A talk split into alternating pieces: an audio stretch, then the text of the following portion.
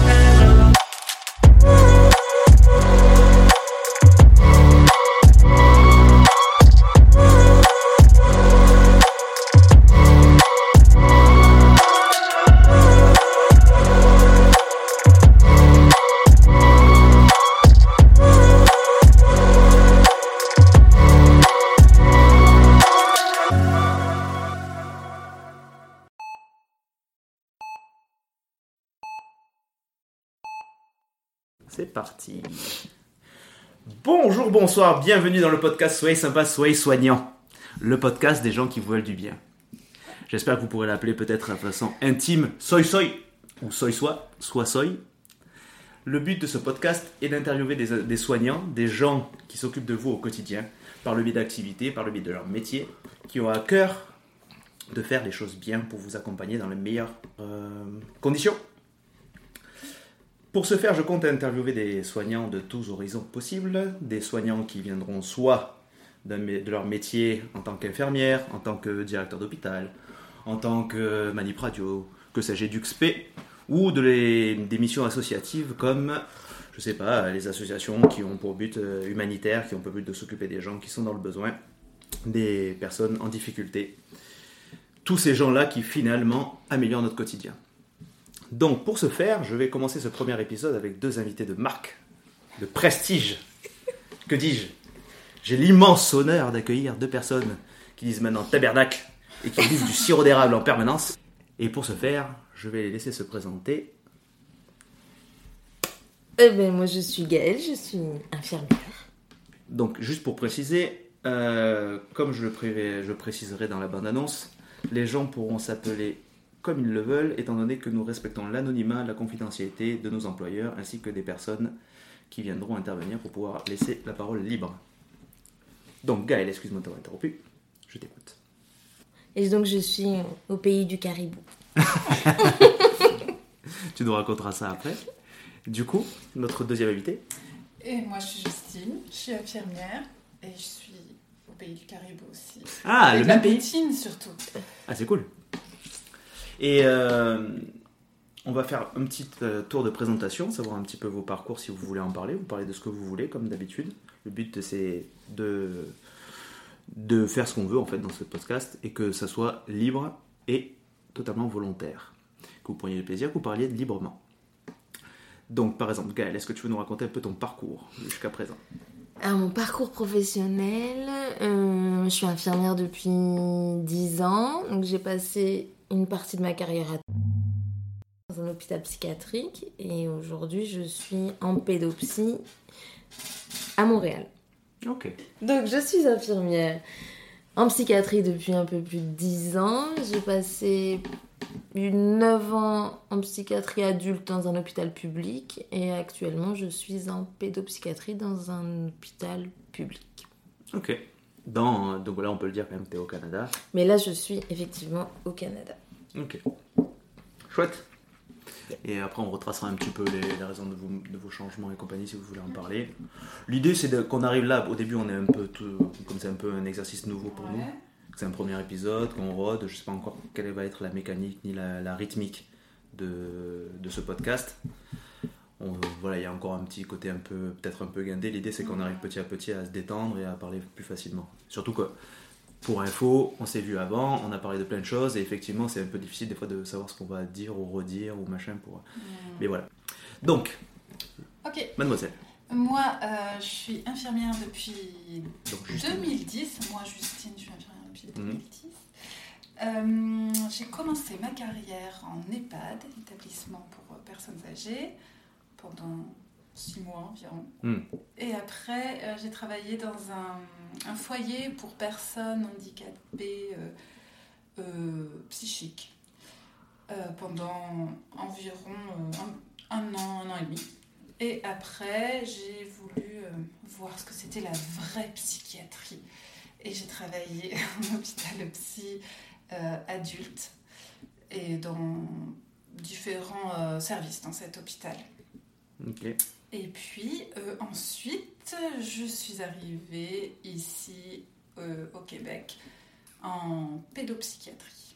Ok. Et euh, qu'est-ce que tu entends par vrai psy? Pourquoi vrai C'était l'image que j'avais à l'époque parce que je, je savais depuis toujours, depuis, depuis même avant de faire mes études d'infirmière, tiens, Mm. que j'allais pas travailler en, en soins somatiques. Ok. Que je voulais travailler soit, ça devait être euh, touché au social, soit au- à, la, à la psy de façon très large.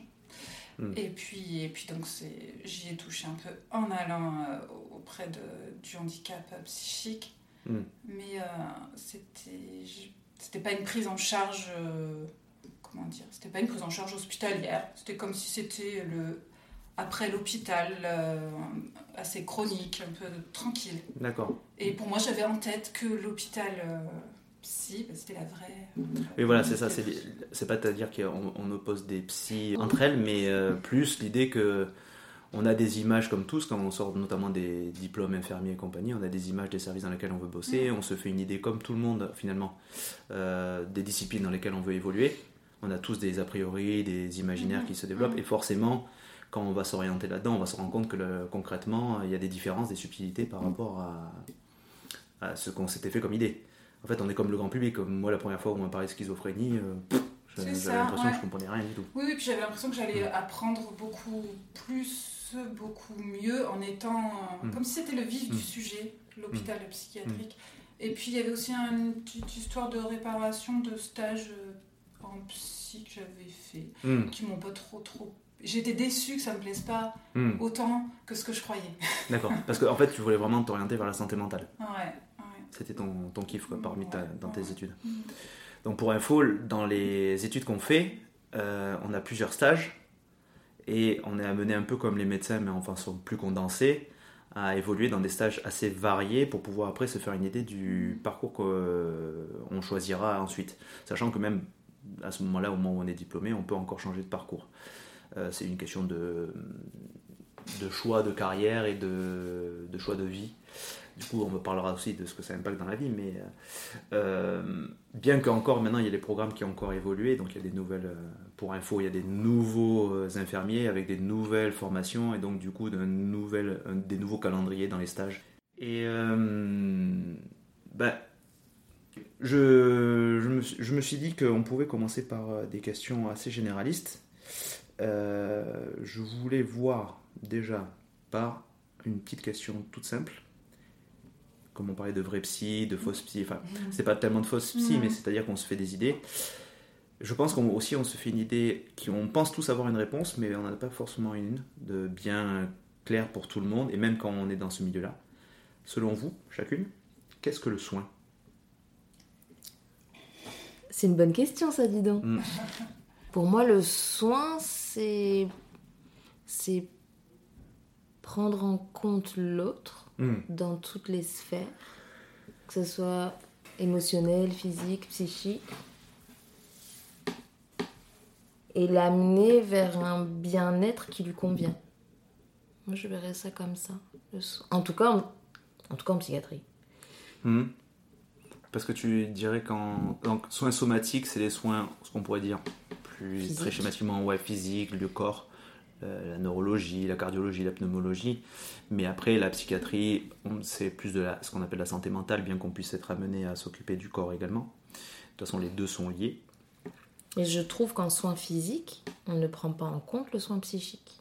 Alors que le- en soin psychique, on prend en compte le soin physique.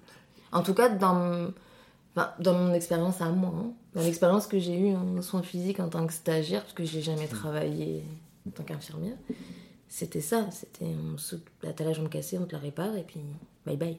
Est-ce que tu crois que c'est lié à une volonté de la part des soignants ou une question de, bien que j'ai un peu une idée de la réponse, de timing, de temps qu'on a, euh, qu'on nous laisse pour Non, nous occuper des patients? Ça n'a rien à voir avec les soignants, c'est le temps qu'on nous laisse avec les patients et Mm. les patients qui restent très peu de temps en soins somatiques et de moins en moins de temps en soins somatiques. On s'occupe pas de la personne en entier, on s'occupe du problème du moment Mm. et après. Et encore, euh, et on remercie et salue les, tous les collègues qui ont la- à cœur de s'occuper du, Oui, oui, des services fait, généraux. c'est- absolument des gens qui se dédient à ça. Non, non, mais bien sûr, non, mais j'entends bien. C'est justement, on aimerait qu'elles puissent travailler encore dans de meilleures conditions. C'est le, ce qu'on on remarque, c'est que c'est compliqué pour euh, ces gens-là de pouvoir développer ce qui leur plaît vraiment. Ils ont choisi cette carrière-là, ils ont choisi pour des raisons, chacun a son parcours et ses raisons personnelles, mais c'est que ces personnes-là, on déplore malheureusement qu'actuellement, il n'y ait pas assez de temps consacré à la relation à l'autre et que l'aspect purement pratique et technique soit en premier. Et on sait très bien qu'on a des collègues infirmières, infirmiers, euh, aides-soignants, aides-soignantes, ASH, tout ça, qui aimeraient avoir plus de temps à passer et qui déjà arrivent, pour certains, à manager, à ménager du temps euh, entre leur temps où ils sont obligés de rendre des comptes administratifs, de la paperasse, de faire des soins et compagnie, et arrivent à quand même avoir le petit sourire qui va bien, la petite phrase qui va bien, le petit temps, les cinq petites minutes dans leur pause pour pouvoir euh, aller parler avec euh, la grand-mère de la chambre 156. Enfin voilà, donc euh, ouais, mais je comprends, hein, tout à fait. C'est ce qu'on. De toute façon, l'idée c'est qu'on arrive à raconter ça et qu'on dise euh, les difficultés qu'on rencontre et ce pourquoi. Et c'est aussi peut-être pour ça que tu as choisi plus de la psy parce qu'on a quand même plus de temps pour le. Bah, c'est ce que je pensais en tout cas. On avait Mm. plus de temps de s'occuper de nos patients, mais en même temps, nous, pareil, on est débordés par la paperasse, débordés par le nombre de patients et le peu de staff qu'on est. Et donc, résultat des courses, euh, bah, on, est, on est finalement comme les collègues, ça fonctionne pas et, euh, et on n'a pas forcément non plus le temps de s'occuper de, de nos patients comme on le voudrait, en tout cas. Comme on souhaiterait vraiment prendre soin d'eux. De choses qu'on nous, qui nous ont déjà reprochées. On a déjà, je pense, tous eu un patient qui nous a dit Oh, On n'a pas eu le temps de se parler aujourd'hui. Et oui, je suis désolée, mais. C'est ça. Donc pour moi, prendre soin, c'est- c'est tous ces côtés-là. Ok. Justine, qu'est-ce que t'en penses du coup? Ben ouais, vous avez tout dit. Oui, c'est ça. Quand tu, tu poses la question, tu disais le soin, et tout de suite, euh, moi je le mets à prendre soin. C'est vraiment quelque chose d'actif. On peut pas parler juste euh, du soin de manière. euh, Oui, l'idée du prendre, de- c'est-à-dire ouais, que c'est tu vraiment prendre soin. c'est le truc pour le faire. Ouais, voilà, le faire Mm. et c'est pas prendre à corps. c'est pas naturel quoi. C'est il faut. Hmm. C'est ah oui, et puis et toujours quand on en parle, bah, c'est sûr que quand on est soignant, évidemment, c'est pour prendre soin, mais c'est c'est triste, mais c'est comme ça qu'il y a toujours cette part de.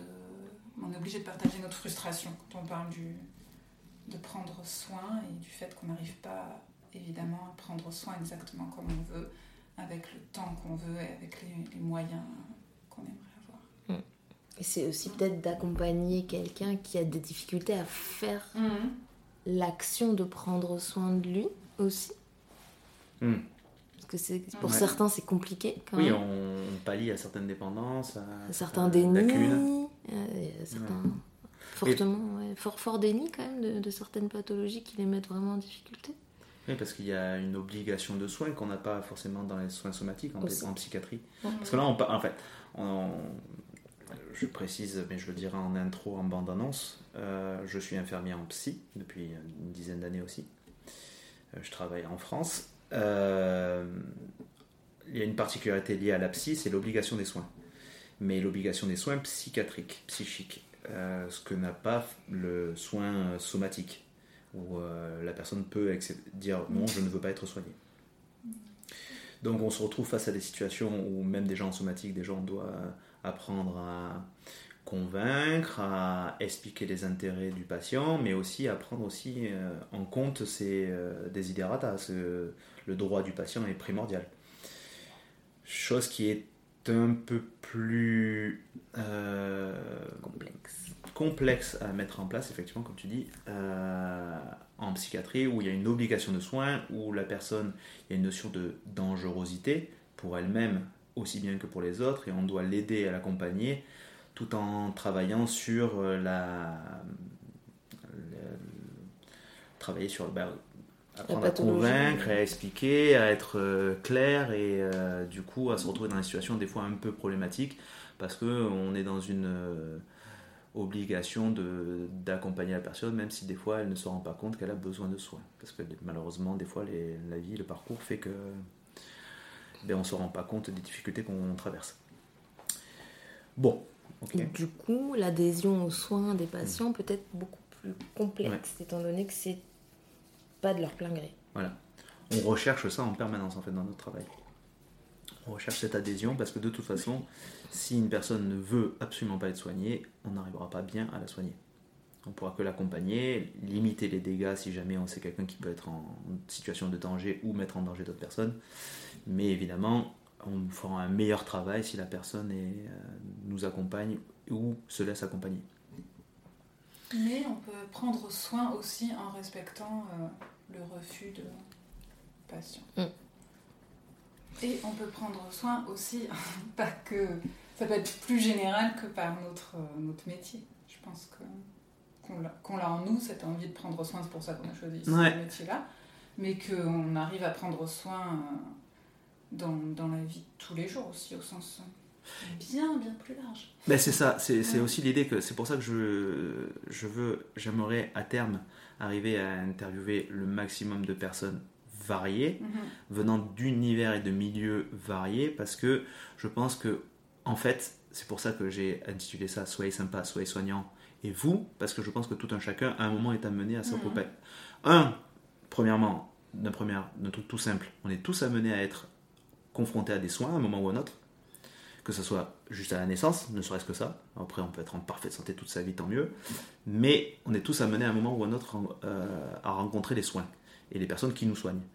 Et, euh, de deux, euh, je pense que tout un chacun aussi, d'une certaine manière ou avec plus ou moins de capacité ou pas, on est amené à peut-être soigner ou accompagner d'autres personnes qui sont peut-être en plus grande difficulté que nous avec plus ou moins des compétences, plus ou moins des capacités euh, faciles à choper. Mais euh, voilà, effectivement, donc c'est un parent qui est en difficulté, enfin, qui s'occupe de son gamin et qui, euh, qui l'accompagne dans ses soins, qui est là, qui est présent. il existe les patients pairs, les Mhm. patients qui sont stabilisés, qui accompagnent d'autres patients dans des associations, même dans des hôpitaux. Ça peut être très bien en psychiatrie, mais ça, peut- ça existe aussi dans les services de soins généraux qui expliquent par quoi ils sont passés, les personnes pour le diabète par exemple. Mhm. Voilà, donc du coup, euh, à terme, j'aimerais permettre aux gens de se rendre compte ce que c'est être soignant, être euh, soin, et donc c'est pour ça que je vais vous poser la question qui suit. Qu'est-ce qu'être soignant? Qu'est-ce qu'être soignant? Déjà, on est des êtres humains, hein, donc on n'est pas parfait, d'accord? Donc on aime bien les gens, mais bon, on a des défauts aussi. Ouais. Donc Tu penses qu'on aime forcément les gens quand on est soignant? Ouais, si t'aimes pas les gens, tu travailles pas dans l'humain, quoi. Il y a... C'est arrivé qu'on rencontre le, le- le pompier efficace qui, lui, adore aller euh, s'occuper des feux. Il y a l'adrénaline, il y a la rencontre. Mais ça- voilà, l'important, c'est d'avoir ton idée, quoi, du coup. Bah, pour moi, si t'aimes Mm. pas les gens, tu fais pas un métier humain. Tu restes derrière ton ordi. Enfin, je suis vilaine en disant ça, mais Hmm. Tu, tu fais un métier autre que, ce que, que dans le soin ou dans l'humain. Hmm. Si t'aimes pas les gens, t'aimes pas les gens. Il y en a qui aiment pas les gens, puis ils ont le Ouais. droit d'aimer pas aimer les gens. Mais nous, on aime peut-être trop les gens. du coup, on s'implique trop. Et c'est ça qui nous rend malade à nous après. Non, ouais, pour moi, c'est Tu ça. crois que ça nous coûte forcément? Euh, Si on s'implique trop et qu'on n'arrive pas à prendre de recul, je pense que oui. Quand tu vois le nombre de burn-out qu'il y a dans, Mhm. notre, dans notre métier, dans, dans beaucoup de métiers, mais tu- tu- c'est questionnant quand même. Quand tu vois toutes les infirmières là, qui, lâchent le, qui lâchent le métier, c'est quand même pas pour rien. Je veux dire, à un moment donné, faut se poser les bonnes questions. C'est sûr qu'il y a les conditions de travail qui sont pas là, il y a Mhm. le, le- le salaire qui n'est pas là non plus, les- Mhm. alors qu'on a des responsabilités quand même qui sont importantes. Ouais. Je pense qu'à un moment donné. euh, Ouais, ok. Mm. Et euh, vous pensez qu'on est bien accompagné? Pas du tout. On l'est, on l'est pas du tout. Hmm. Oui, il y a un problème, une petite. euh, Il y a des dichotomies. euh, J'ai un problème de terme. Je me la pète un peu. Oh là là Ça faisait longtemps. Non, mais c'est vrai qu'il y a. À la fois, on, doit, on nous donne, on nous donne des, des obligations, des injonctions paradoxales qui sont de. Vous devez être absolument euh, prêt, dispo, vous occuper des gens, mais en même temps, on vous augmente la charge de travail, on vous donne pas forcément les effectifs. On vous fait culpabiliser de ne pas revenir sur Alors- vos jours de congé. Donc l'idée c'est qu'effectivement on nous donne pas, on nous accompagne pas, mais on sait très bien qu'il y a quand même aussi des choses très positives qui se passent à l'hôpital, comme des services et des soignants qui sont très impliqués, qui font tourner la baraque, les internes qui font tourner la baraque depuis, euh, depuis des décennies maintenant euh, à l'hôpital. Voilà, l'idée c'est que la voilà, qu'on puisse dire quand même qu'il y a des choses qui vont pas, mais qu'on peut se dire aussi de temps en temps on est content quand même heureusement qu'il y a des choses qui se passent parce que sinon il y aurait beaucoup de c'est encore plus compliqué. euh. Bah, c'est vrai que là, de voir le positif à l'hosto, c'est compliqué là quand même. Bah, je pense qu'il y a aussi le fait qu'on soit la tête dans le guidon et Oui. qu'on connaît des situations compliquées, déjà de fait par le notre, la nature de notre travail. Oui, mais enfin, c'est ce qu'on disait. Quand tu as une bonne équipe qui roule, Hmm. avec une cadre qui te soutient un minimum, moi, je trouve que là, tu, tu travailles dans des conditions Voilà. qui sont pas trop déplorables, Ouais. pour dire ce qui est. Ouais, ouais. Quand ça... Mais le problème, c'est que l'institution fait en sorte que ça n'existe pas, ou très peu. Hmm. Et on l'a connu, je veux dire, on l'a Mhm. connu. On a, on a eu des équipes qui roulaient, où on s'entendait super bien, et on avait des, des superbes journées avec nos patients. Et, et à partir du moment où bah, ça roule peut-être trop bien, bah, on, on embête peut-être le monde, là, et il faut en sorte que ça n'existe plus. Et mine de, euh, le service où on a travaillé, c'était chouette, à partir du moment où, par contre, ça a commencé un peu à se disloquer, ils ont rien fait pour, pour, pour garder ce, Mm. ce truc de, de chouettitude. Hmm. Et donc on est tous partis, tout simplement. Après, c'est vrai que l'hôpital est tenu par des, euh, des gens qui ne sont pas sur le terrain, c'est des managers, et c'est compliqué pour eux de comprendre ce qu'est, en quoi consiste notre, notre travail. Et c'est vrai qu'on est euh, confronté à ça dans beaucoup d'hôpitaux. Et euh, ils comptent un peu aussi, c'est vrai que sur notre, notre bonne volonté pour. euh, Sauf qu'on n'est plus des bonnes sœurs. Voilà. Mais après, voilà, pareil, j'ai, j'ai, euh, le sujet de mon mémoire à l'école infirmière, c'était justement euh, la distance soignant-soigné. Donc en fait, grosso modo, on a vu qu'au cours de l'évolution de l'existence euh, de la pratique infirmière, de, du métier d'infirmier, donc là on va parler pour notre chapelle, hein, on va parler du fait qu'on est infirmier, euh, il était noté qu'à plusieurs moments, et ça y a eu des va-et-vient qui étaient de on doit euh, marquer de l'empathie, on doit prendre une grosse distance avec le patient, puis on doit faire un petit à nouveau pas en avant pour avoir marqué de l'émotion, de l'affect, de la sympathie pour le patient, puis après il y a à nouveau encore eu une distance. Il y a eu plein d'allers-retours dans la façon de comprendre ce qu'était la distance entre le soignant et le soigné au niveau des affects. Il y a eu beaucoup de moments où il fallait pas marquer de la sympathie, il fallait être vraiment juste purement technique, purement là pour faire l'accompagnement. Il y a eu un moment où il fallait être justement dans cette super bienveillance. Et donc on est encore dans cet entre-deux en permanence, mais voilà, sociologiquement, dans l'évolution du, métier, les infirmiers ont été plus ou moins conditionnés ou formés pour donner des outils en fait pour se protéger parce que c'est quand même un- des métiers qui nous prennent beaucoup d'énergie, beaucoup de, de temps et de- d'implication et donc du coup ils ont cherché des techniques. Oh, tu peux pas être d'accord, hein, mais euh, voilà, c'est en tout cas ce que j'avais noté euh, rapidement dans ce mémoire-là. Mais, mais c'est ça aussi, euh, quand tu dis, c'était quoi? Être soignant, Hmm. c'est être soignant, ok, on a des difficultés parce que au niveau monde hospitalier, politique, on n'a pas les moyens, les matériels et tout. Mais euh, à nous aussi d'être soignants pour nous-mêmes et puis tu prends soin de toi, tu prends, bon, classique, tu prends mieux soin des autres. Mm. Bon, tu peux pas être pas bien et prendre soin des patients. Et puis euh, pour tes collègues aussi au passage. Hmm. Euh, Ouais, travailler dans la bonne entente. Ouais, ouais, ouais. Et puis, et puis faire ce que tu peux, bah oui, avec ce que tu as, avec ce que tu es. Et, et les trucs de, de distance ou pas, ça c'est, c'est bien au niveau théorique, euh, Mm. au démarrage peut-être, que tu, quand tu tâtonnes un peu. Mais après, au final, quand toi tu sais que, que c'est bon, tu es au clair euh, avec toi-même, tu n'as pas besoin de, de réfléchir euh, mille ans à la distance que tu as avec le patient ou pas. euh, tu, tu fais comme tu le sens aussi. Il y a cette, part-là dans notre boulot, je pense, encore plus en psychiatrie, de, le- de ressenti, de, un, un peu pseudo-intuitif, Hmm.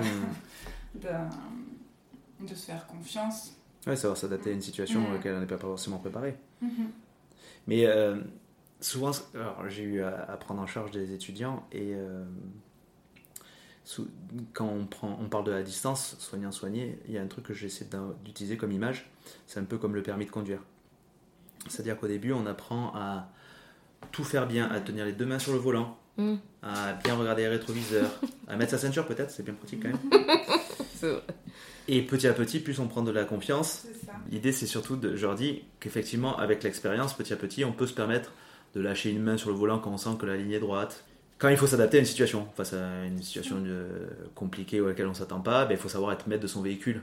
Mais ça ne veut pas dire avoir absolument des deux mains sur le volant, etc. Enfin bon, pour parfaire la- l'analogie. Mais surtout, tu penses plus à tout ça. Voilà. Une fois que tu es à l'aise. Mais c'est important de passer par là. Mais tu dois en passer par là. Mais c'est ça le, le truc, c'est le moment où tu. C'est même pas de d'être moins professionnel ou tout ça, Mm. mais c'est que tu n'as plus besoin d'y penser, de penser à, à l'aspect théorique, à ce qu'il faut faire bien, à ce que je fais bien, à ce que machin. Ben, moi, un des premiers trucs qu'on m'a appris en distance, mais alors c'est purement l'aspect physique en psychiatrie, pour éviter les, les coups, il fallait prendre une distance d'un certain. Fallait, fallait, en fait, pour éviter de prendre un coup de pied, il fallait prendre la distance d'un coup de pied, entre guillemets, Mm. de ce que potentiellement on pourrait recevoir.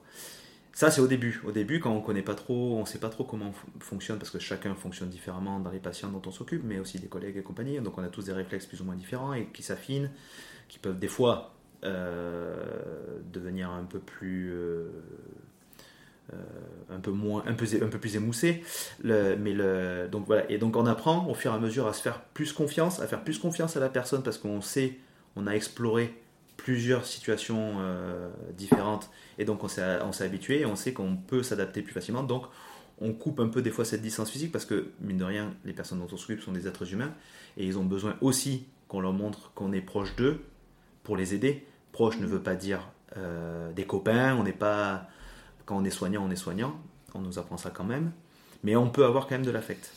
Non, mais on n'est pas copain, copain au sens. euh, parce Non, que non. Gaël. euh, Non, c'est parce que tu dis, tu dis on nous apprend ça. Euh, moi, j'ai pas la même image de l'école que toi, je pense. hmm, Moi, je trouve qu'on nous apprend pas grand chose à l'école et encore en... Enfin, pas grand chose. On nous apprend à rentrer dans un moule et à surtout pas en sortir. À partir du moment où on en sort un peu, ça va pas du tout, on nous remet dans le moule. mais c'est- Et ça, moi, je trouve ça dommage parce que du coup, effectivement, quand on arrive en service, eh ben, c'est surtout là qu'on fait des bêtises parce que on est tellement dans le moule hmm. que du coup, on n'arrive pas trop à en sortir et je trouve même que c'est dommage. Ça, ça peut être l'une des, euh, des reproches qu'on a reçus. euh, parce que l'école d'infirmiers, avant, il y avait les infirmiers psy et les infirmiers généraux. Et à partir de 92, euh, bon, je mets des termes un peu, je ne vais pas tout sourcer, je ne vais pas, on va pas être professoral en, en permanence. Mais l'idée, c'était qu'il y avait les infirmiers psy les infirmiers DE, les infirmiers généraux. Et euh, ils ont supprimé la filière psy et les infirmiers généraux se sont retrouvés à avoir une discipline en plus, la psy. Et souvent, ce qui nous est reproché par les anciens, et des fois à juste titre hein, quand même, Mhm. c'est que euh, on nous apprend à être de la, de la même façon, enfin on nous apprend. J'aime pas être trop cari- caricatural parce que de toute façon toute expérience euh, perso ne vaut pas généralité absolument, mais euh, tout ce qu'on dira chacun c'est nos, ressentis et euh, on peut avoir aussi tort ou raison et c'est de toute façon c'est qu'une vision par rapport à nos propres vécus. Mais l'idée c'est que en étant en soins généraux on devait s'adapter à toute situation avec à peu près les mêmes bagages. Ce qui fait qu'on n'était pas forcément armé pour, dans les situations un peu plus fines. Et c'est vrai que quand on arrive en service psychiatrique, pour notre spécialité, mais c'est valable en cardiologie, c'est valable en pneumologie, on doit être efficace, ou du moins on doit pouvoir répondre aux problèmes des patients dès qu'on est diplômé. Et là où je voulais te dire, c'est que c'est pas tellement on apprend au sens de l'école, mais il y a heureusement, et c'est pour ça aussi qu'ils ont bien compris quand même en amont, c'est de faire des stages pour qu'on rencontre des gens qui ont l'expérience du Mm. terrain, et c'est l'expérience du terrain. Moi, j'ai par exemple, dans mon parcours, j'ai eu beaucoup de stages, beaucoup plus que d'autres, des stages en santé mentale, et j'ai eu des gens qui avaient une expérience assez variée, et certains m'ont dit, voilà, à un moment, il faut savoir avoir cette distance-là, il faut savoir se positionner comme ça, mais en gardant l'idée de la souplesse. Ce qui est très difficile, parce que des fois, on euh, l'expérience, et puis des fois, quand on est jeune, on a... Moi, je, je sais que quand j'étais plus jeune, j'étais un peu plus raide. Euh, et euh, j'étais vigoureux. Euh, mais évidemment, l'expérience fait qu'on. Après, c'est parce que je ne savais pas encore m'adapter, je ne connaissais pas tout ce qui pouvait m'arriver. L'expérience a fait que, vu les situations que j'ai vécues, j'ai appris à voir ce que je pouvais faire et à me faire plus confiance et à lâcher un peu plus prise. Mais donc, là, quand on dit on apprend, c'est on apprend un peu par l'école parce qu'eux, ils, ils ont raison quand même de nous donner un cadre un peu. euh, le cadre sert à être franchi, donc ils sont obligés de nous donner un cadre pour qu'on ait des repères. Et à partir de là, on peut se développer et après dépasser ce cadre. Mais du coup, il compte aussi sur le fait que les gens du terrain qui nous donnent une formation, les petites phrases qui va bien, la petite image qui va bien pour comprendre comment euh, se positionner par rapport à tel patient, par rapport à tel soin, par rapport à comment faire. Mm, Mais ouais, moi j'ai l'impression qu'on apprend quand même. enfin, je- Ou alors si je suis trop vieille, je me souviens pas bien de mes stages. Mais, mais c'est vraiment sur le tas. c'est- c'est Il faut rappeler que tu as 70 ans. C'est ça. c'est ça, euh, non, non, mais c'est vraiment sur le, sur le tas hein, que, que tu apprends. Et c'est tout l'intérêt de l'équipe, de, de personnes complètement différentes, Mm. d'expériences différentes dans une même Ouais, c'est équipe. C'est ça ça. qui est riche et c'est là que Mm. tu apprends. Que tu trouves euh, des modèles ou des contre-modèles, pourquoi pas, c'est formateur Mm. aussi. Et puis, et puis de ton expérience euh, en équipe et avec les patients. Et c'est, comme ça. Bon, faut bien commencer à un moment, faut bien Ouais. par l'école et par les stages. Mais Ouais, mais moi j'adore avoir des étudiants parce que j'ai beau avoir une expérience, des fois, un, quelqu'un qui vient avec, euh, qui te rafraîchit la mémoire Mhm. sur certaines connaissances que, bon, mais à force, des fois, il faut savoir que dans nos métiers, on n'est pas tout le temps sollicité sur tout ce qu'on apprend à l'école. C'est-à-dire que par exemple, euh, je suis en psy euh, depuis 10 ans, je vais vous dire que la gynéco, euh, bon, il y a des trucs sur lesquels je rame, quoi. Mais c'est bien d'avoir un nouvel étudiant qui te rapporte les dernières infos qui ont été mises à jour, les, nouveaux pro- les nouvelles, euh, les nouvelles euh, connaissances. Tu es censé te former à longueur d'année. Mais bien sûr, mais, mais te, former, te former passe par le fait d'être informé par les gens sais, que tu rencontres. Oui, mais non, mais bien sûr, mais t'as raison. L'idée, c'est qu'on arrive, mais évidemment, on n'a pas, pas tous le réflexe d'aller choper un On livre ou d'aller. Voilà, on reste euh, perméable au- à l'évolution de la société, on reste perméable à l'évolution de notre institution dans laquelle on évolue. Comme un parent pourrait être. euh, il y a beaucoup de parents. J'ai entendu récemment une nana dans un podcast qui s'appelle Minnan Trui. Euh, Excusez-moi si j'écorche le nom. Ah, C'est une écrivaine qui est maman d'un autiste et qui racontait qu'elle s'est quand on lui a euh, annoncé le diagnostic. euh, bon, c'est quelqu'un de très intelligent qui, qui cherche beaucoup d'informations, parce qu'elle raconte en tout cas. Euh, le podcast euh, Les mecs que je veux ken. Mais euh, voilà, très intéressant le, le podcast avec Minna Trui qui raconte du coup qu'elle s'est hyper informée sur comment s'occuper de son gamin et que voilà, évidemment, on se tient à jour, c'est nécessaire pour notre truc. Mais à un moment, on est dans le faire, on est dans le terrain et puis on a nos vies perso. Donc euh, on ne peut pas être tout le temps à la pointe. Et d'autant plus quand on est dans une spécialité. Même dans notre spécialité tous les jours, on n'est pas forcément amené à avoir un savoir clinique euh, hyper pointu et compagnie, parce que l'important c'est l'humain, notamment en psychiatrie. Donc des fois on est plus dans le relationnel, dans l'instinct, dans l'organique, que toujours mettre des mots, euh, un jargon, euh, voilà. Voilà. Mais euh, ouais, ouais, on doit, on doit se tenir à jour. Et donc excusez-moi, euh, je reprends sur le fait d'être soignant, donc ouais. Justine, tu, tu veux affiner un peu plus ce que c'est être soignant Ou soignante? Il me dit pas mal déjà. Ouais. Alors, Peut-être qu'il y aura des redites, hein, parce que. Euh, non, non, par rapport à ce qu'on disait aussi de, de l'expérience et tout ça, euh, pour ma part, ça a été aussi de, de changer de, de lieu d'exercice quand, quand je me fais chier quelque part, en fait. Hmm. On peut se faire chier dans ce boulot?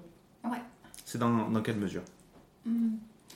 Euh, on, peut, on, on peut devenir euh, ça, peut, ça peut devenir routinier ça peut ça, peut- ça peut évoluer aussi dans un sens qui nous convient pas Hmm. Le, la façon de travailler dans un service par exemple Hmm. ou alors on peut changer soi-même et puis avoir envie d'autre chose tout simplement Ouais, on a quand même un luxe avec notre métier, contrairement à d'autres. euh, c'est que déjà, on n'a pas forcément besoin de changer d'employeur pour changer de service, Mhm. pour changer d'environnement et changer de population dont on s'occupe. L'exemple que je vais donner parce que je vais parler de moi, parce que j'aime bien parler de moi.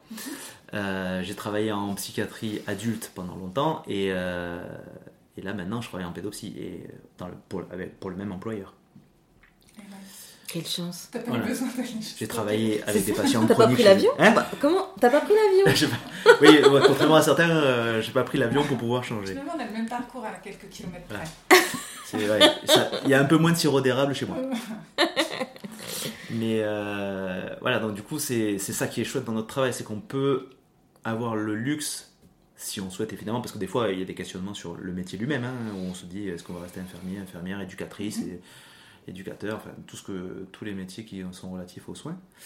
Euh, mais comme tout le monde, mais avec l'avantage que on peut se dire quand même qu'on peut changer carrément de pratique tout en restant dans le même corps de métier. Et ça, c'est un luxe euh, que j'apprécie moi personnellement. Et même de changer de ville à une autre, il y a, pour un même hôpital, pour une même discipline, il y a des fonctionnements et des, euh, des approches qui sont différentes. Il y, a des, il y a telle ville qui aura une spécialité euh, chez les anxiodépressifs, il y a une telle ville qui aura une spécialité chez les borderline. Là, c'est pour donner des termes un peu jargon après pour parler de psy, mais voilà, l'idée c'est que même en cardio, il y, a, il y a un service où il y aura un médecin qui est pointu dans cette discipline-là, et il, a, il sait euh, opérer de telle façon, et c'est vachement chouette, on peut y aller quoi. Ouais, donc du coup on peut se faire euh, caguer Ouais. dans ce service. Oui, oui, mais pas. Voilà, faut savoir euh, s'en rendre compte et, Hmm. et, et pas le faire longtemps. Ce que, ce que tu disais, prendre soin de soi avant de C'est prendre, prendre soin soin. de soi, ça aussi. Admettre que, ok, là, c'est Ça moins, me va c'est plus. moins, c'est moins le fun. Mais carrément, ouais, non, mais ça c'est C'est important. plate. C'est un des trucs pareils qu'on m'a appris quand, euh, à dire.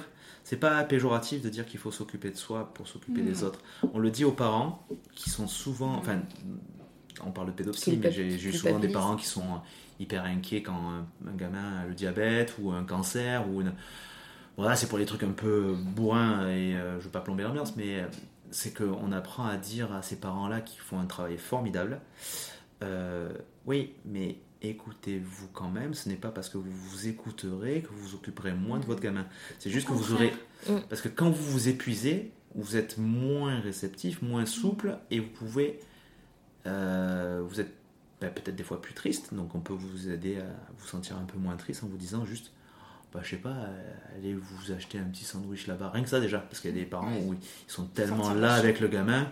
Allez vous acheter un sandwich, mais prenez le sandwich qui vous fait plaisir. là. Il y a un bon petit sandwich là-bas, je connais un truc dans le coin là. Allez-y. Ou allez, euh, faites votre heure de yoga. euh, Bon, parce qu'on peut parler de n'importe quel parent. euh, Je pense que avoir sa petite heure de yoga dans la semaine ou pour faire pour donner un exemple, c'est hyper important. Des fois, on a l'impression que c'est vraiment une goutte d'eau. Ouais, mais cette goutte d'eau, ça va rien changer. Eh ben si. Si, si, si. Parce que ça veut dire que c'est un moment pour vous. Et un moment où vous écoutez, vous pouvez vous ressourcer. Donc ça, c'est valable pour les parents, c'est valable pour les soignants.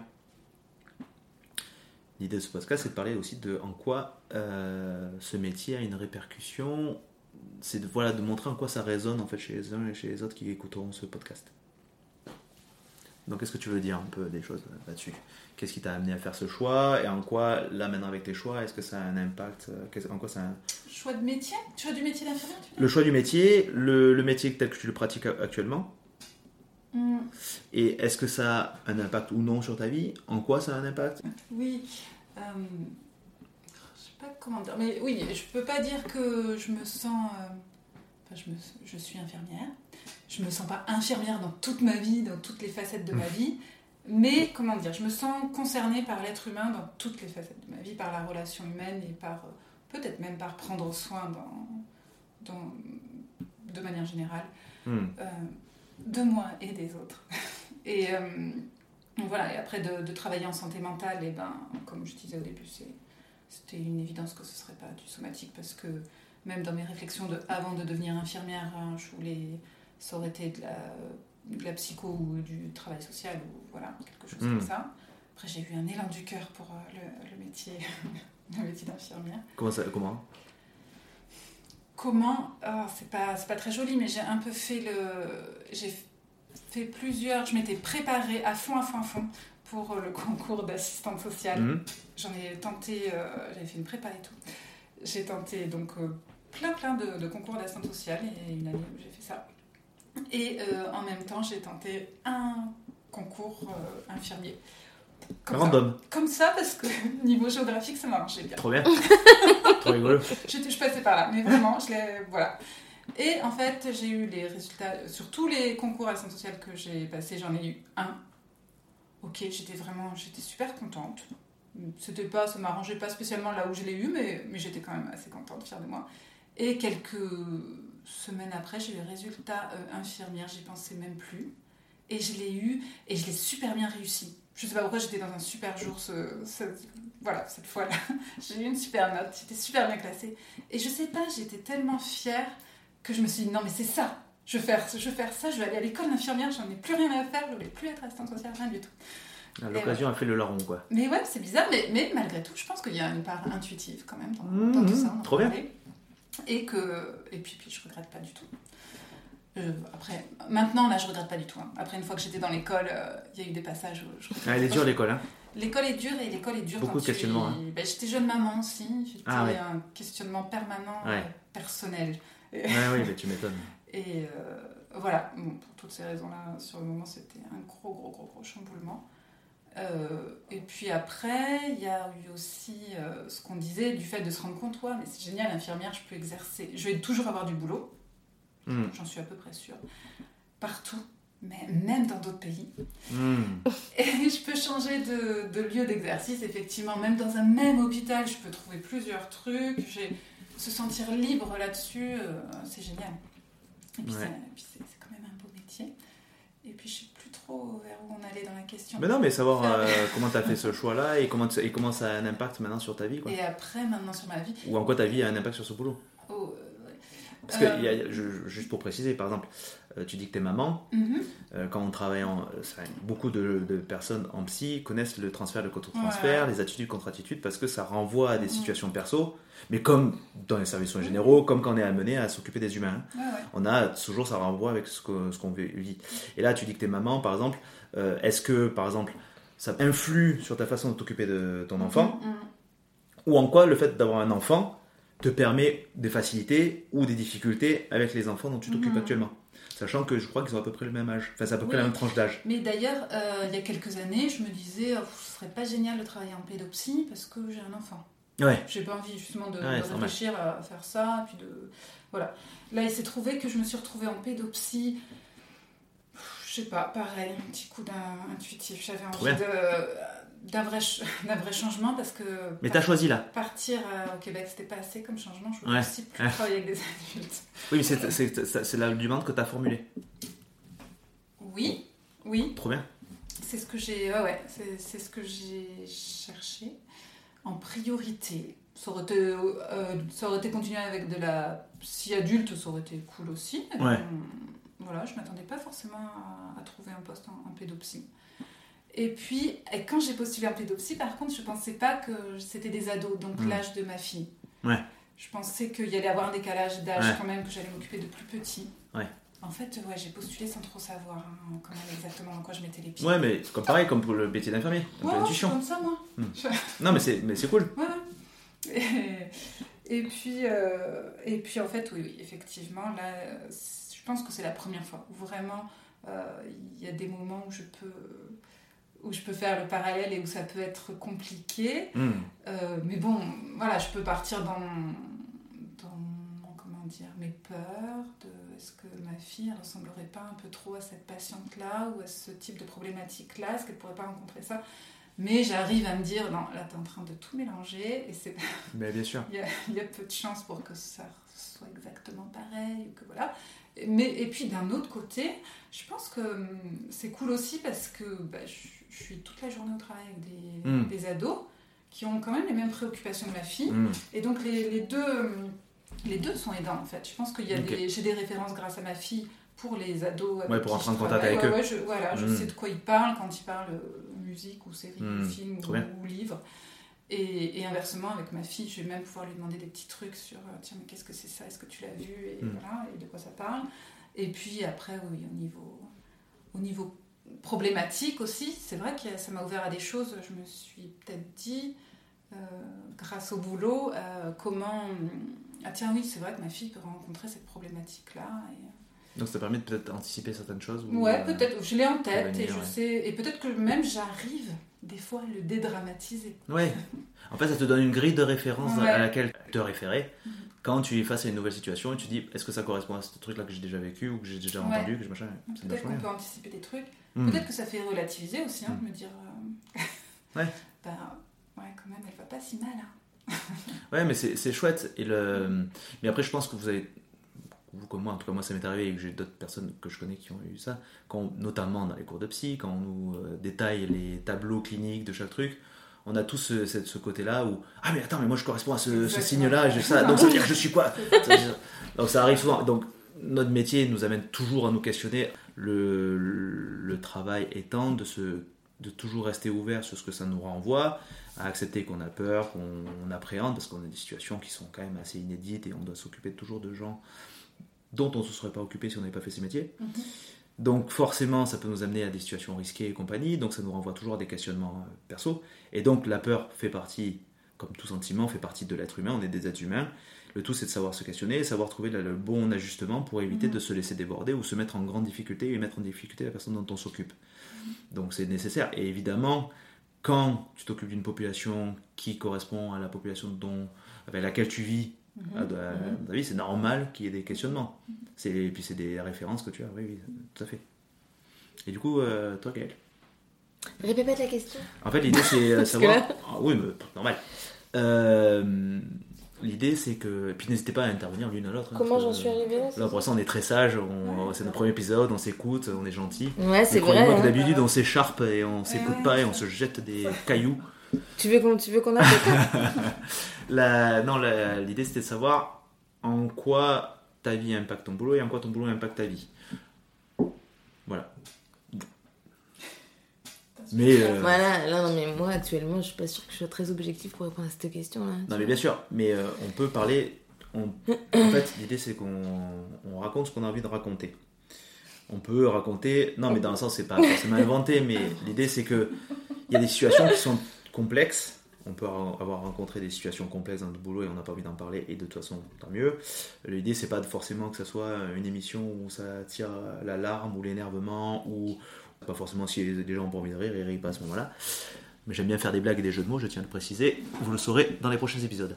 Mais euh, l'idée, c'est de, de raconter ce qu'on a envie de raconter, qui pourrait faire résonner, euh, qui pourrait résonner dans les vécus d'autres personnes qui pourraient écouter ce podcast.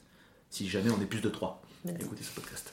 Disons, moi, je me rappelle même pas comment j'en suis. Enfin, comment.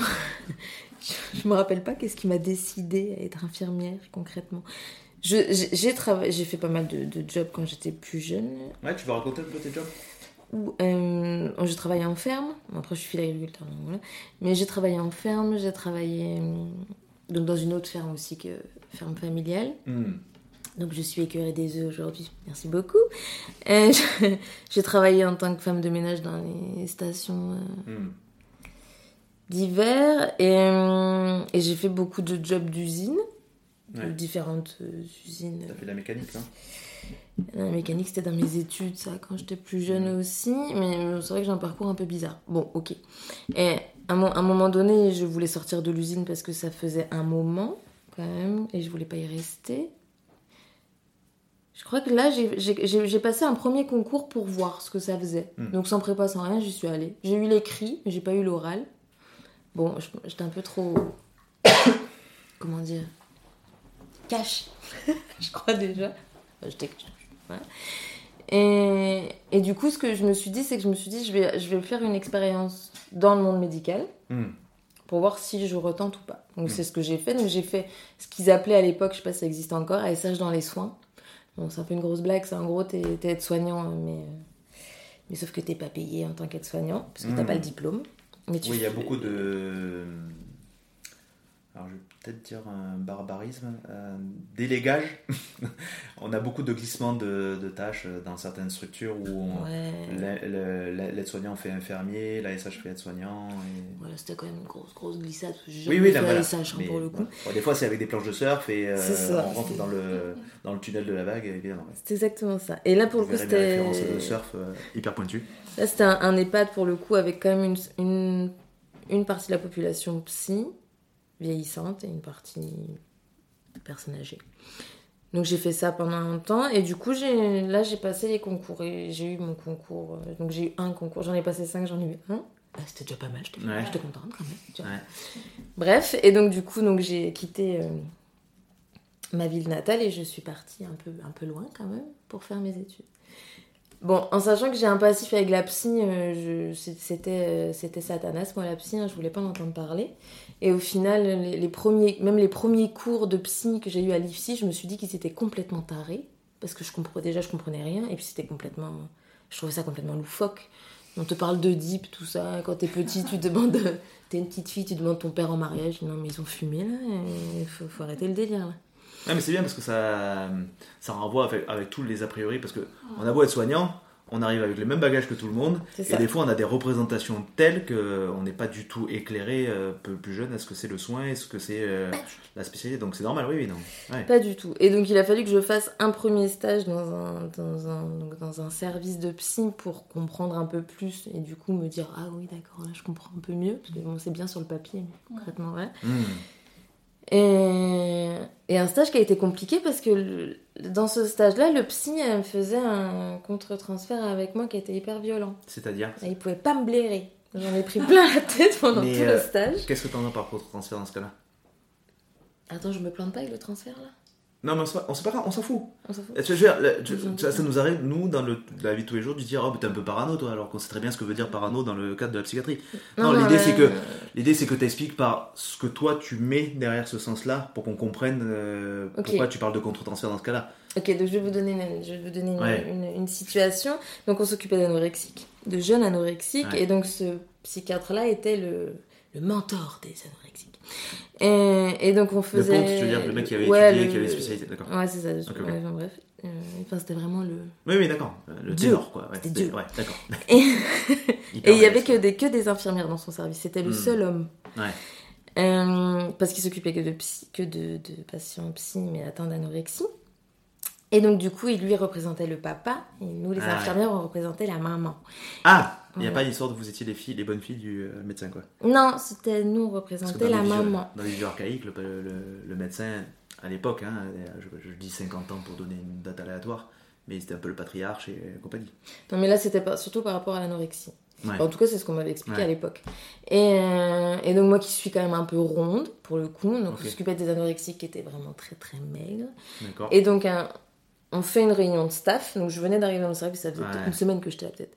On fait une réunion de staff dans la chambre d'une patiente qui, est- qui était donc dans le déni total Ouais. de sa pathologie.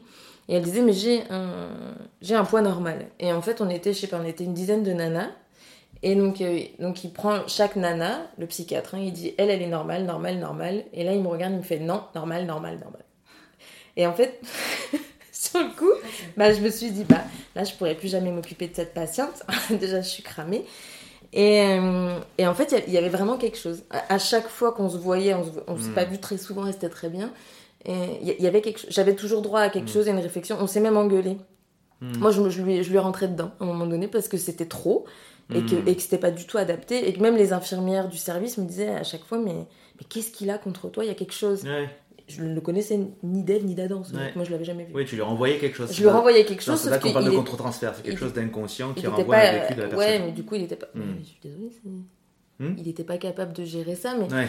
mais et puis moi je comprenais pas. J'étais étudiante, je comprenais que Ouais. dalle, et puis en plus Ouais. déjà la psy, je nageais dedans là. Ouais. donc, Enfin voilà, donc ça a été hyper violent. Et en même temps, à contrario, ça m'a super bien plu. Ouais. Tellement que j'ai fait mon, mon mémoire sur l'anorexie. Et est-ce que lui, par contre, était. Il y avait des, bonnes, euh, des bons pronostics, des bons. euh, il y avait une bonne récupération chez ces personnes anorexiques Est-ce que ça marchait bien? Et il était connu pour être le, le ponte quand même de, de l'anorexie, euh, de, de ces pathologies-là. Après, après, moi j'ai fait juste fait un stage dans ce service-là, concrètement. Oui, oui. Oui, Oui, t'as pas assez de recul pour savoir non, en quoi ça, ça, a marché. Et surtout qu'à l'époque, tu, tu, tu appréhendais c'était que le début de ta, ton, euh, ton C'est ça. contact avec le- ce milieu-là. ouais, je, je sais que oui, il était très reconnu Mm. pour, pour, pour, et avec, qu'il avait du succès avec, euh, avec, euh, avec Ouais, ses ouais. patients-là. Après, te, te dire vraiment concrètement, moi derrière, j'ai lâché quoi. À un moment donné, j'allais pas, je, j'aurais jamais postulé dans ce service-là Ouais. pour travailler là-bas. J'aurais jamais été prise Ouais. de toute façon. C'est clair et net. Je sais pas. Ouais, ouais. Ouais, non, mais non, mais là, là, là, Non, je pense que ça aurait été de la provoque là pour le coup. C'était pas, c'était pas, ça aurait pas été sain ni pour lui ni pour moi. Ni pour le reste. Donc du coup voilà. Et, et, donc j'ai fait d'autres stages et bon après l'IPSI moi, moi je mettrais des bémols mais ça c'est personnel. Et, et, une fois diplômée, quand je suis arrivée à l'hôpital, j'ai été dans un service de chronique. Hmm. Je suis pas restée longtemps. Les patients chroniques, les patients bah, psychotiques vieillissants que tu peux pas mettre à l'extérieur, euh, qui, ne peuvent pas vivre seuls à l'extérieur de l'hôpital. et qui sont installés dans leur pathologie, mais qui ont une forme de stabilité quand même dans la pathologie. On considère avec l'aigu où c'est la crise, où c'est un moment où ils sont en difficulté. Ils sont... Donc j'ai commencé là avec une équipe, euh, quand même, il y avait pas mal d'infirmiers psy hmm. de l'ancienne génération. Donc là, tu apprends vachement avec hmm. eux. En tout cas, à l'époque, on apprenait vachement avec eux, c'était intéressant. Ensuite, je suis partie. Je suis partie, pardon, je suis partie dans un service. tu couperas. Je suis partie dans un service où là, par contre, c'était euh, autiste, euh, schizophrène déficitaire. Hmm. Euh, c'était beaucoup plus compliqué parce qu'en tant que jeune, jeune infirmière, là, là, c'était la nage. Là, on y connaît, enfin, moi, je connaissais rien du tout. Et là, tu nages, tu nages, tu nages. Mais t'apprends, tu nages, mais t'apprends. C'est chaud, mais t'apprends. Eh, c'est le terrain qui fait beaucoup dans notre métier, hein, en psy Ouais, mais là c'était dur parce qu'on n'avait pas de psy dans le service. Hmm. C'était vraiment compliqué et l'équipe était ni soudée, moitié bienveillante hmm. ou pas. Enfin, c'était c'était quand même complexe là. Oui, les conditions de travail étaient compliquées pour tout le monde. C'était difficile et ce service devait fermer. Donc il fallait aussi gérer ça et gérer l'angoisse des patients qui allaient partir dans un autre service. Donc c'était vraiment complexe tout ça. Hmm. C'était vraiment chaud. Et après, j'ai été dans un autre service plus. Donc là, de crise aiguë. Et là, là c'était chaud aussi parce que c'est de la crise aiguë. Mais c'était chouette parce qu'on avait une belle équipe. Mais en et de, bons, de bons médecins. Par les deux expériences, les deux anecdotes que tu racontes, ça montre un truc. C'est aussi pour ça que je fais ça. C'est. Euh, en fait, on est des êtres humains. Donc, on peut avoir des. Euh, disons, des des choses qu'on ne contrôle pas, comme une, des ressentis négatifs envers une infirmière dans, dans le même service dans lequel euh, mm. on travaille, donc ce médecin-là. Euh, on peut avoir une équipe qui qui s'entend pas forcément. Alors, c'est vraiment pas les conditions idéales, hein, mais on reste des êtres humains parce qu'on est fait du bois dans lequel on a évolué. Enfin bon, je vais faire une, métaphore totalement naze, mais l'idée c'est que on est ce qu'on est quoi. Et après, on a tous nos, difficultés dans la vie perso, on a tous nos difficultés dans la vie pro, mais on fait. Et il y a beaucoup de gens, beaucoup de situations, beaucoup de services, même si les difficultés sont immenses, les relations interpersonnelles sont un vrai, euh, vrai bordel. Euh, malgré tout, il y a des services dans lesquels les patients arrivent quand même à se sentir bien et à être accompagnés suffisamment bien. Mhm.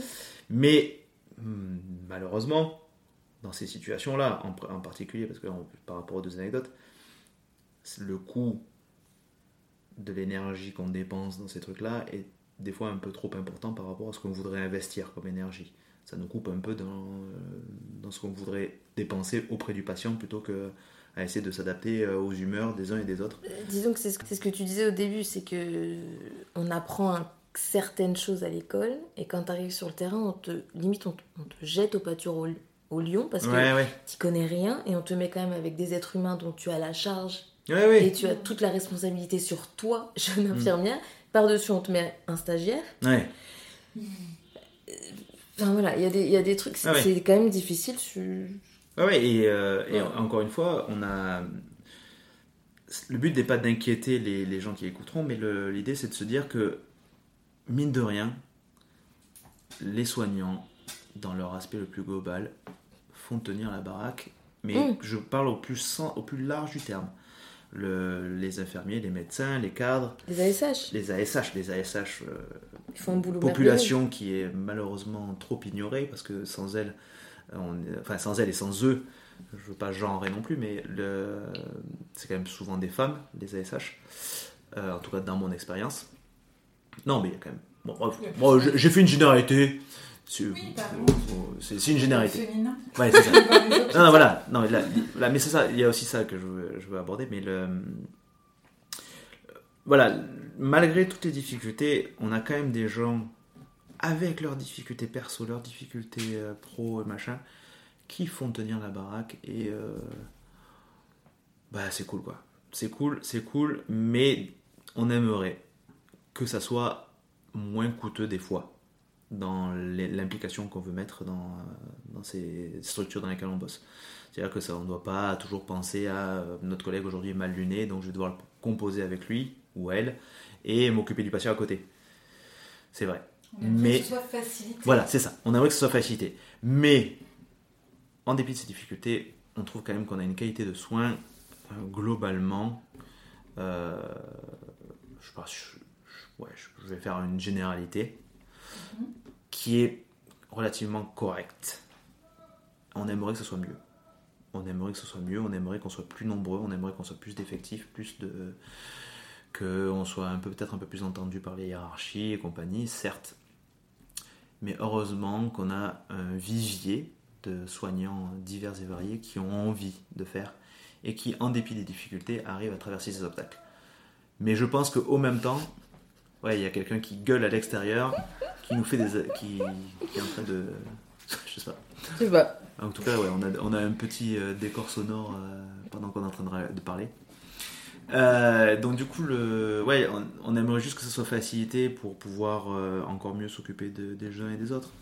Et euh, on sait qu'il y a, fait en fonction des moyens que chacun, même les administratifs, il y a des personnes administratives qui sont très utiles. La hiérarchie fait son taf comme elle le peut.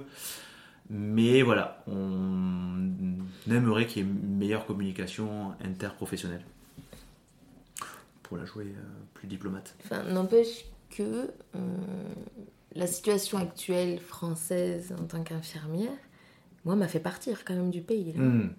à un moment donné. Euh, mais tous les infirmières ne partent pas. Non, mais je parle pour ma hmm. situation perso, hmm. c'est que on a des opportunités ici qu'on n'aura jamais en France, ça c'est une réalité, et on a, je dirais, un équilibre de vie qui est pas tout à fait le même non plus, et je sais pas si je peux aller jusqu'à la reconnaissance, mais pas loin quand même. En tant qu'infirmière En tant qu'infirmière Ou en tant que personne euh, lambda Non, là je parle en tant qu'infirmière. Hmm. Euh, après, euh, là je, parle de mon côté perso. Hmm. Moi je suis arrivée en pédo, je l'ai absolument pas demandé. On m'a mis en pédo, hmm. mais je reviens. Pour le coup, c'est une belle surprise, je reviendrai pas en arrière et, je retournerai pas avec les adultes. On a un petit univers sonore musical euh, libre de droit euh, qu'on apprécie à sa juste valeur. On ne sait pas trop ce que c'est, mais bon. si jamais vous l'entendez, ne euh, vous inquiétez pas. Oui. Je t'ai coupé la parole, ok. Donc tu es contente d'être au Canada On va dire bientôt. non, mais là, je peux, non, bien sûr, non, mais les choses. Voilà. En tout cas, le, choix que tu as fait te va. Disons que je reviendrai pas en arrière. Ouais, ok. Même si. Voilà. Bref, je reviendrai pas en arrière. Ok.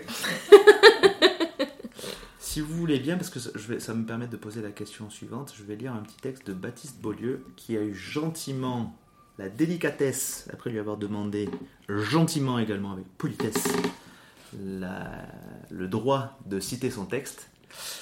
Euh, je me suis dit que ce petit texte pouvait un peu incarner euh, ce podcast, ce dont on parle depuis le début, et euh, les prochaines personnes qui seront euh, amenées à interagir avec, avec vous et avec moi. Donc c'est un petit texte, ça s'appelle Celui qui se posait des questions. L'autre jour, un jeune interne, Alexandre, brillant mais inquiet, s'est confié. Il avait peur d'être un mauvais soignant parce qu'il n'aimait pas les gens. Il était gêné et un peu honteux de me confier ça comme si j'allais lui jeter de petites fourchettes en fer dans les yeux pour l'obliger à aimer ses semblables. J'ai pris le temps de la réflexion et je voudrais ici lui apporter un début de réponse. D'abord, je ne sais pas ce qu'est un bon médecin. Et je pense qu'on pourrait écrire des livres entiers qu'on n'obtiendrait pas le début d'une piste. Ensuite, j'ai interrogé des patients et des patientes pour savoir ce qu'ils attendaient de leur médecin. Eh bien, les patients ne demandent pas d'être aimés. J'aime mes parents, mes sœurs, mes amis, et c'est déjà beaucoup. Ce que les patients demandent, en revanche, c'est d'être considérés et respectés en tant qu'individus. Ce qu'ils cherchent, c'est une information, une information délivrée dans des conditions de respect mutuel. Ce qu'ils demandent, c'est que, une fois cette information délivrée, on les considère pour ce qu'ils sont, capables d'autodétermination. Il n'y a pas besoin d'aimer pour être en sympathie et bienveillant. Il n'y a pas besoin d'aimer pour dire à une patiente J'entends ce que vous dites. Il n'y a pas besoin d'aimer pour dire à une patiente Je vous crois quand vous dites que j'ai mal. Quand vous dites j'ai mal. Il n'y a pas besoin d'aimer pour demander à une patiente Acceptez-vous que je vous examine? Il n'y a pas besoin d'aimer pour demander à une patiente Est-ce que vous avez peur? Est-ce que vous avez des questions? Il n'y a pas besoin d'aimer pour dire à une patiente Je vais vous accompagner si vous voulez. Ce sera long, mais on fera ça ensemble. Cependant, et je terminerai sur cela, Alexandre, pour exercer le métier de soignant, c'est toi qui vas avoir beaucoup, beaucoup d'amour. Ce n'est pas vivable, sinon, toute cette souffrance. Et n'oublie pas, n'oublie jamais, la vie est belle. Texte de Baptiste Beaulieu, du, si je me trompe pas, 13 juin 2019. Voilà, il est accessible sur son podcast, alors voilà. Vient la question qui m'est venue un jour, est-ce qu'il est nécessaire d'être... Alors attention, je fais exprès de poser cette question-là, ça paraît évident, mais je préfère la poser. Est-ce qu'il est nécessaire d'être bienveillant pour s'occuper des autres? Déjà, il faudrait euh, définir la bienveillance. Ben, Mm. vas-y. Euh, non, le problème avec la bienveillance, c'est le. Oui, enfin, comme tout vocabulaire, ce qu'on met derrière. Et puis euh, que la bienveillance, euh, c'est quand même un, un mot à la mode, Hmm.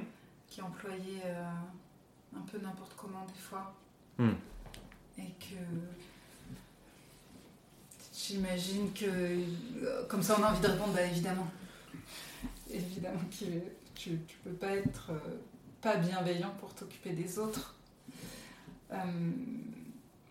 Mais des fois, c'est un peu un fourre-tout, c'est tout. La bienveillance. Mm. Ça veut tout et ça veut rien dire.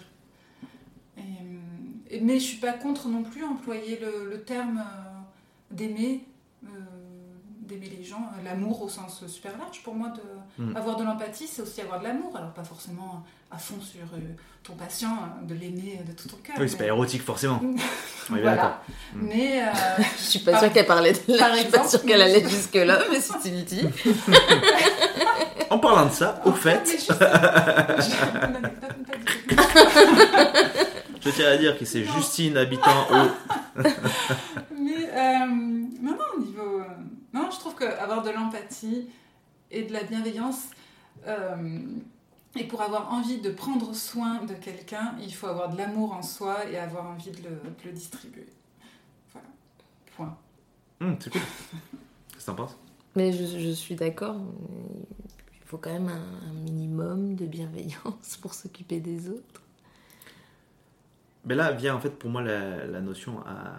J'aime bien nuancer, j'aime bien faire l'avocat du diable. Parce que j'ai posé cette question parce que ça voudrait dire qu'on est tous les jours, tout le temps, à toute heure bienveillant.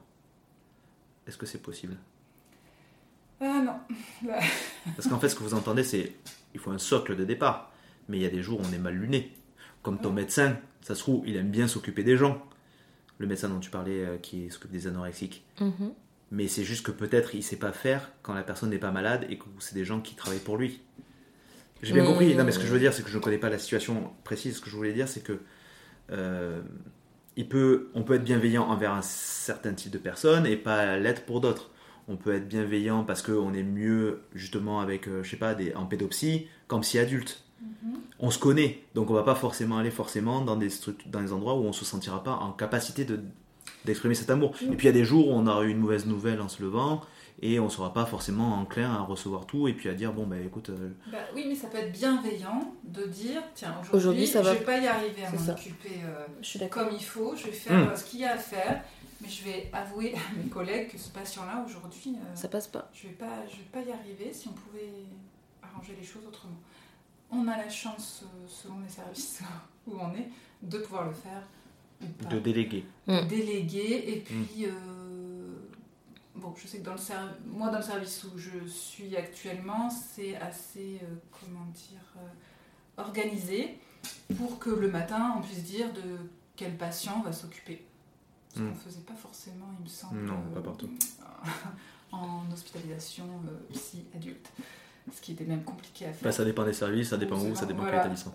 et que même, euh, même moi-même, j'ai pu trouver ça euh, un peu rigide quand Mm. on voulait dire euh, on se répartit les patients, ça me fait Mm. bizarre, Hmm. répartir des gens. Mais finalement, bah, euh, si, c'est bien. Mais est-ce qu'on est Enfin- toujours en mesure de savoir Non. comment on va être vis-à-vis de ce patient, même si on le sur le jour Mais même, on peut même, heure par heure, Enfin, minute par minute. il me semble qu'on peut même dans le dans la matinée, par exemple, on s'est réparti les patients le matin, on a décidé de prendre en charge tel et tel Mm. patient, et puis en milieu de matinée dire non mais euh, pouvoir, c'est génial de pouvoir faire ça, c'est dans le monde idéal, et Et oui, quand on a les effectifs, quand on a des gens qui ont envie de faire, c'est cool. de pouvoir dire non mais là euh, j'en peux plus, je vais passer le relais. Hmm. Et ben ça c'est bienveillant pour soi et c'est bienveillant pour le, pour le patient et pour euh, l'ambiance dans le service avec tes collègues aussi. Hmm. Et tout ça, c'est- ouais.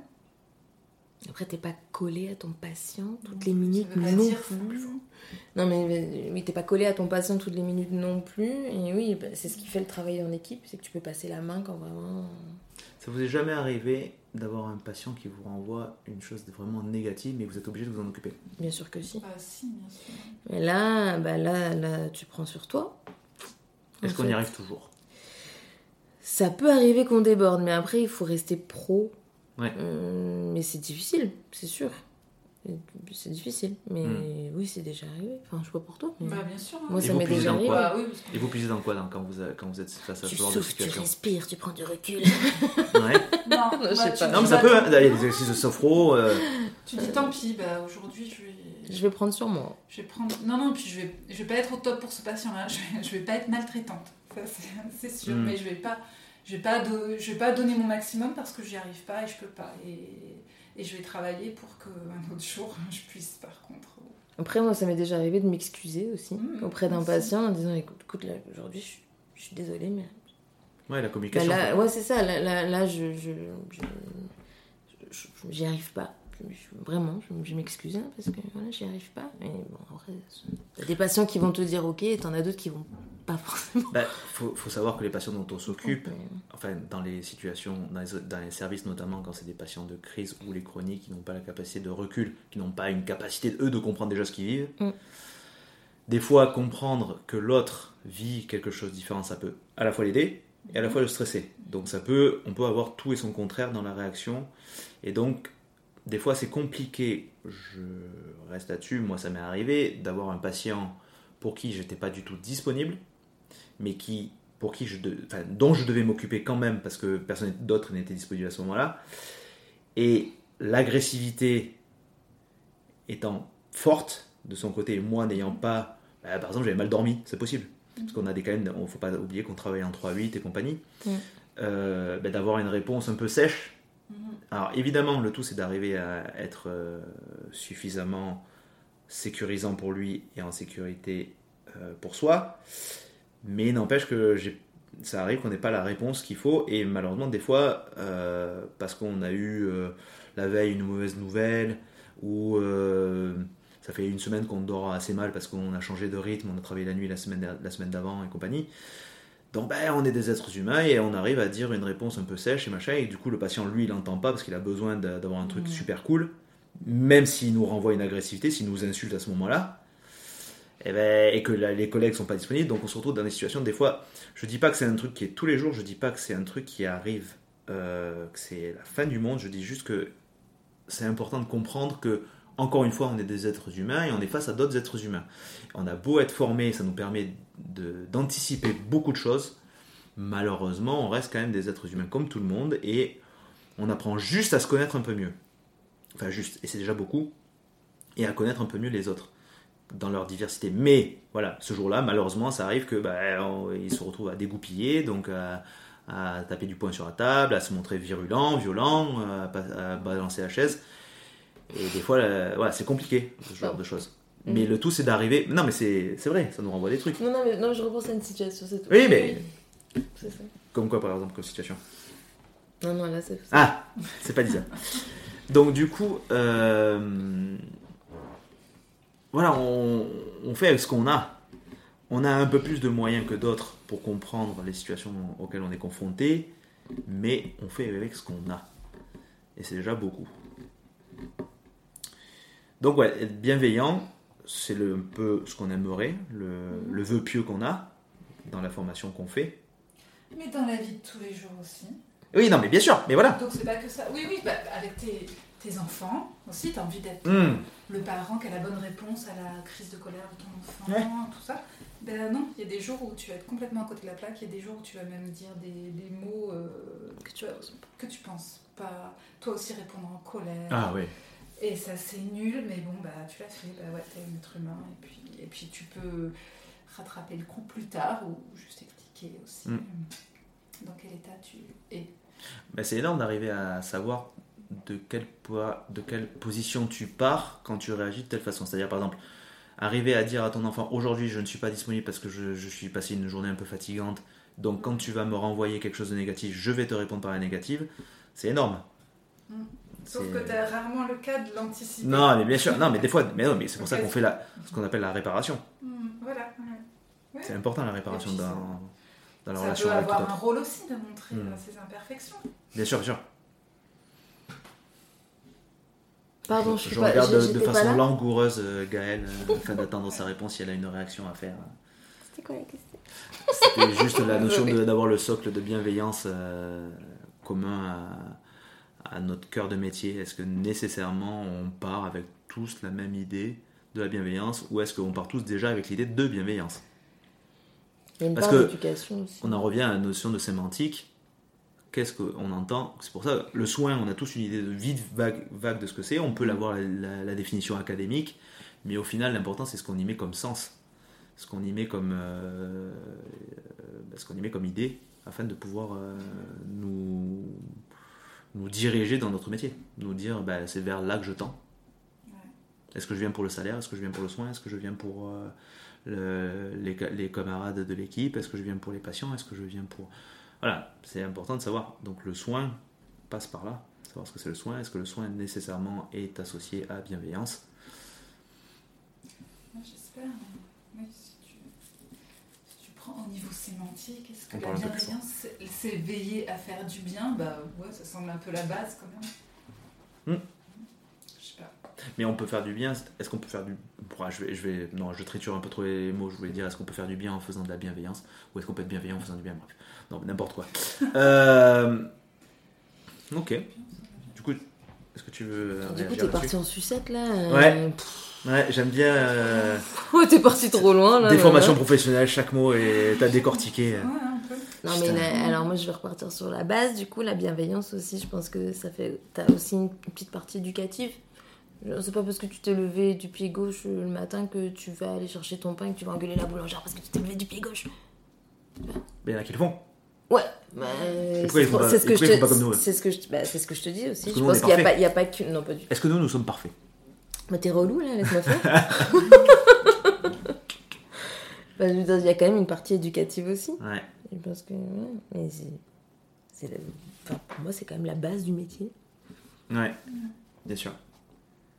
Et après, malheureusement, des fois, bah, les parcours de vie, perso, pro, euh, on a à nouveau un petit euh, décor sonore. Euh, un camion qui recule. De toute façon, vous entendrez certainement des petits bruits. De temps en temps, on fait bouger la table, on fait machin. Ne vous inquiétez pas, tout va bien. On c'est est juste vivant. que J'apprends à faire avec ce micro. Euh, ouais, effectivement, il y a. Après, il y a, il y a pas- malheureusement et heureusement nos parcours de vie qui soit alimentent, enrichissent, renforcent ou euh, détériorent un petit peu nos conceptions euh, qu'on avait au départ. Ouais, j'étais en train de réfléchir à ça, de la bienveillance qu'on donne ou, ou de l'importance qu'on met euh, dans notre journée de travail à être bienveillant, à être disponible, à être patient, Hmm. à donner tout ça à ton travail et à rentrer chez toi, oh, il reste plus Ouais. rien. C'est les boules quand même pour ta famille. C'est rigolo, ouais, c'est ça. Ouais. Mais euh, c'est rigolo parce que tu te dis le mot patient, bon, je, je fais une petite euh, dérive, mais euh, on oublie des fois que le mot patient, pour les gens dont on s'occupe, ça a une euh, signification réelle qu'il faut attendre, savoir attendre. Quand Mhm. on dit aux patients, apprenez déjà à attendre, ça va venir, on vous accompagne, beaucoup, on prend le temps. beaucoup ça. Moi, je leur dis que c'est une Mais vertu. du coup, euh, nous, il faut Mais que nous ayons aussi cette disponibilité-là Voilà. chronologique, enfin temporelle, qui est nous-mêmes, des fois on, on veut faire, on veut tellement aider de suite, on est tellement facé, Mhm. des frustrations et machin, et donc apprendre à dire on a le temps. Mhm. Mais c'est hyper compliqué. Quand on souffre, on veut avoir la solution de suite. Oui, c'est vrai. Robin. J'aime bien quand j'ai raison. Euh, ok. C'est peut-être plus compliqué avec les ados. D'ailleurs, cette notion de temps. Parce qu'ils sont compliqué avec les ados, c'est compliqué avec certaines pathologies, certaines personnalités. pressés. Je, Si tu pouvais parler un tout petit peu plus je pense qu'ils sont un peu plus pressés que les adultes. On sort. Ah, tu m'emmerdes Voilà, là, là, là, il y a du, son. Là, il y a du son, il y a du volume sonore là. Non, mais Ils sont je- peut-être plus pressés quand ils sont moins chroniques. Aussi. donc les ados, ils sont pas chroniques. Non, c'est vrai. cool. Mais il y a quand même, il y a quand même, ouais, je trouve qu'il y a quand même cette notion là de de, ouais, de temps qui est qui est pas le même, que ce soit au niveau, ouais. Ah ouais non. Mais bon, je suis peut-être pas objective non plus. Là. J'ai fait un petit peu le tour des trucs qu'on peut aborder là pour un premier épisode. Est-ce que vous, vous avez des choses à aborder? Que vous aimeriez euh, qu'on, voilà, sur lesquelles on peut discuter tranquillou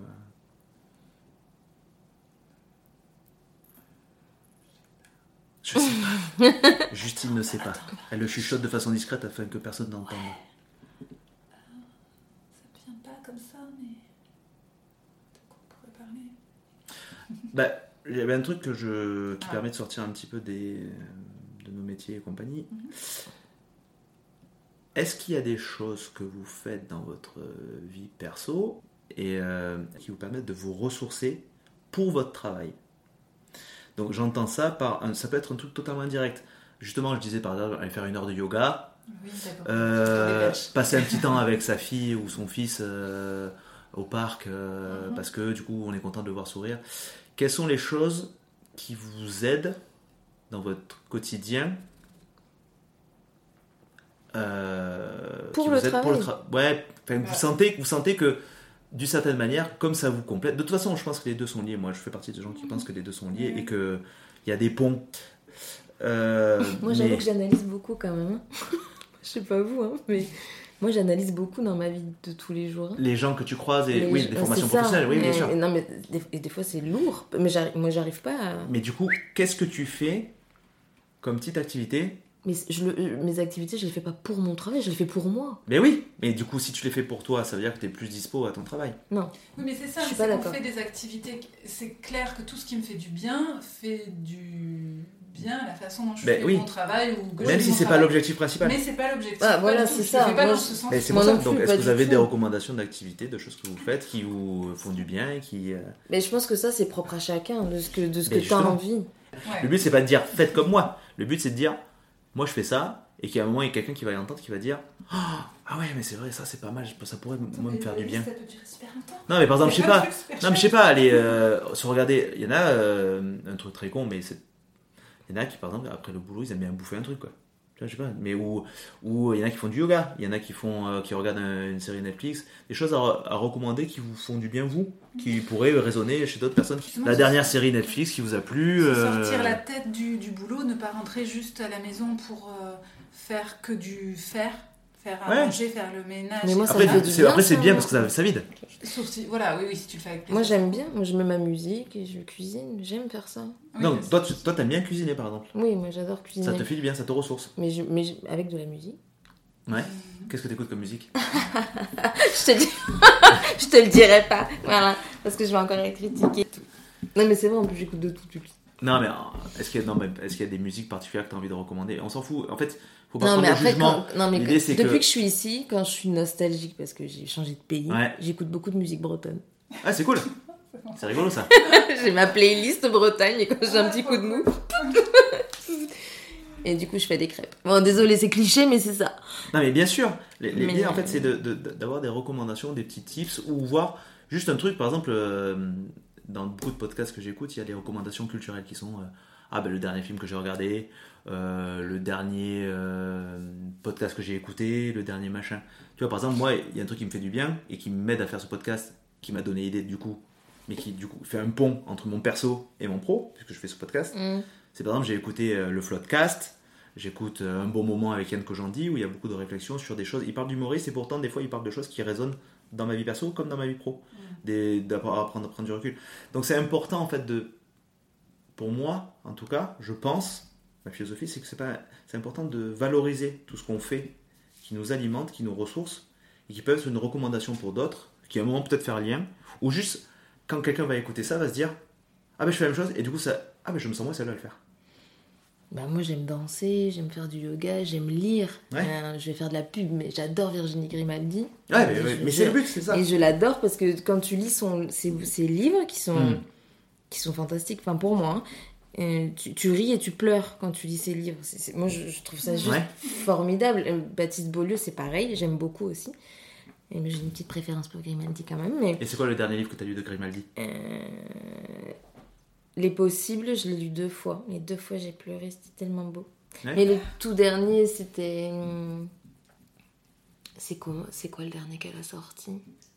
Euh, J'ai lu son dernier livre, mais je me rappelle plus du titre. Désolée, mais Et il était titre magnifique. Et Les Possibles, ça parle de quoi? Les possibles, c'était celui d'avant. Mais en fait, elle, elle explique. Enfin, elle, elle parle de, de deux filles qui, qui vivent euh, avec. Enfin, non.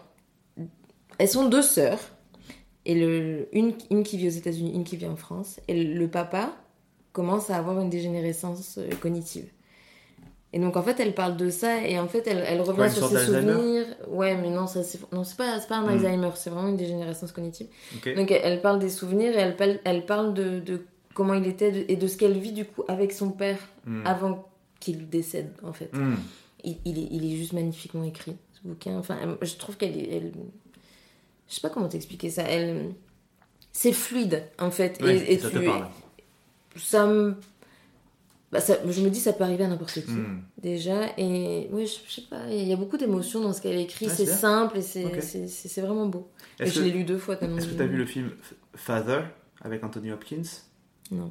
Où c'est, euh, il joue un patient dément et il y a sa fille qui s'en occupe et, euh, il revit. Non mais là c'est pas forcément c'est pas forcément la situation qui. Oui, oui, non mais. Je veux dire j'ai lu tous les bouquins de Virginie Grimaldi. Ouais. À chaque fois qu'il y en a un qui sort, je suis à fond de cale parce Ouais. que j'attends ça. son, son écriture, Ouais, c'est ça. J'ai- J'aime la façon dont, dont- elle écrit. Mais après c'est pas. Mais ça, ça, c'est ouais. Est-ce que ça me ressource? Je je sais pas. Bon, ça t'a plu? Oui, ça me plaît Ça beaucoup. bien? Ça va Mais après, moi, je, je lis beaucoup. Après, sais pas. Mais. Ouais, mais tu, con- tu conseillerais par exemple Grimaldi, en tout cas un truc perso. Ouais, je l'aime, je l'aime, Ouais. je l'aime beaucoup. Ok. Et euh, Justine, qu'est-ce que tu euh, voudrais recommander bah, Il y a des choses euh, comme euh, lecture, euh, yoga, Ouais. danse, euh, course à pied.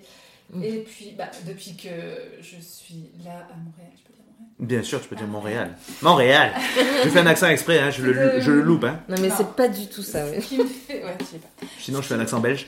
Non plus. Montréal Non, Non c'est pas ça Non Non, je croyais que c'est ça. Excusez-moi, pardon.